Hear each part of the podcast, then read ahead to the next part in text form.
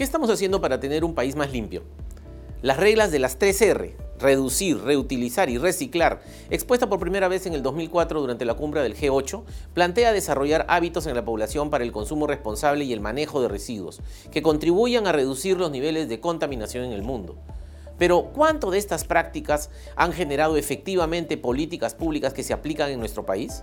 Parece que muy pocas. Actualmente el Perú genera más de 21.000 toneladas de residuos anuales, siendo Lima el mayor generador de basura con más de 18.000, que van a parar a los cuatro rellenos sanitarios formales que hay en la ciudad capital. En total, los 65 rellenos sanitarios existentes a nivel nacional captan solo el 45% de todos los residuos sólidos que se generan en nuestro territorio y el resto, es decir, un 55% de basura, va a parar a los 1.637 botaderos ilegales que aún siguen funcionando y contaminando nuestro país y el planeta. Y esto incluye los lagos, los ríos, las lagunas. Además de ello, preocupa saber que de acuerdo al MINAN, hay un déficit de 190 vertederos oficiales. Por ejemplo, en Arequipa y en Tacna no se cuenta con un relleno sanitario en pleno siglo XXI.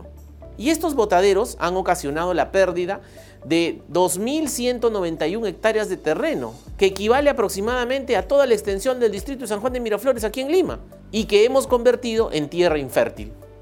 Sin embargo, de acuerdo al MINAN, 30 de estos 1.637 botaderos ilegales aún pueden ser reconvertidos para tener un área de disposición final de residuos sólidos de manera formal. Ante esta problemática, y con las próximas elecciones regionales y municipales de octubre, que darán paso a la renovación de 25 gobernadores, 196 alcaldes provinciales y 1.693 distritales, realizamos el operativo de control prestación de servicios de limpieza pública en municipalidades 2022, a fin de coadyuvar a que este servicio, que es esencial para las municipalidades, esté adecuadamente planificado para el año 2023 y así garantizar la sostenibilidad para el siguiente mandato regional o local. Los resultados de este megaoperativo nos dan una radiografía de la grave situación que enfrenta nuestro país a diario, evidenciando que casi 700 municipalidades presentan riesgos en el servicio de limpieza pública, como acumulación de basura, en las calles en 473 municipios, o la inexistencia de ordenanzas que regulan la supervisión de la gestión de los residuos en 295 municipios, y se carecen de instrumentos o planes de gestión de los desechos en 265. Asimismo, más de la mitad de las municipalidades del país registran morosidad en el pago de los arbitrios del 2021, lo cual evidentemente limita el financiamiento, sostenibilidad y calidad del servicio de limpieza pública. Grave es también constatar que en el 71% de los gobiernos locales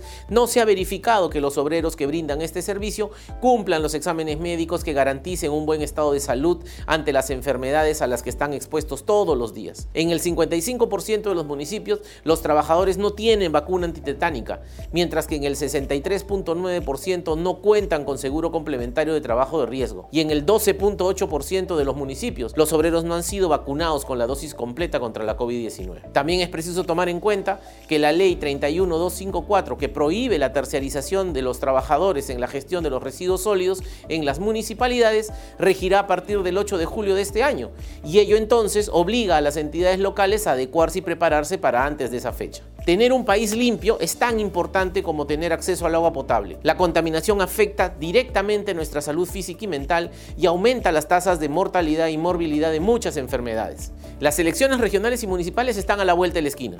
Por ello, debemos exigir a nuestras actuales autoridades a garantizar una adecuada planificación del servicio para el 2023 a fin de contribuir a tener un país más limpio el próximo año.